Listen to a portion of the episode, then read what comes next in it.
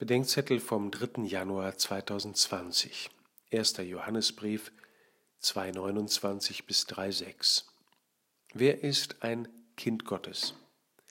In einem weiten Sinn könnten wir sagen, jeder ist Kind Gottes, weil er angenommenes Geschöpf Gottes ist. Das Neue Testament allerdings spricht von der Kindschaft Gottes nicht als einer natürlichen Gegebenheit, sondern als einer Beziehung aus Gnade und Wahl. Kind Gottes kann man werden. Wieder sind zwei Straßengräben zu meiden.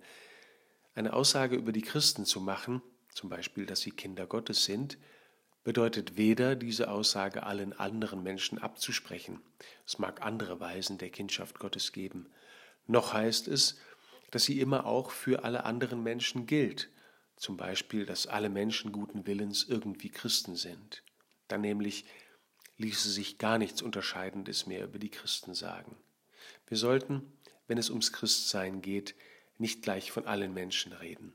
Das wäre nämlich nicht inklusiv, sondern vereinnahmend. Für Johannes wird jeder, der den Sohn Gottes aufnimmt und mit ihm Gott den Vater erkennt, selbst zum Kind Gottes.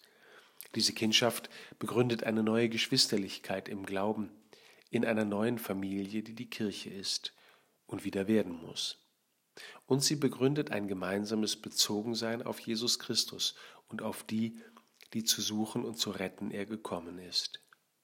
Für die meisten Menschen, sagt Johannes, ist diese Kindschaft nicht zu erkennen, weil sie den Vater dazu nicht kennen.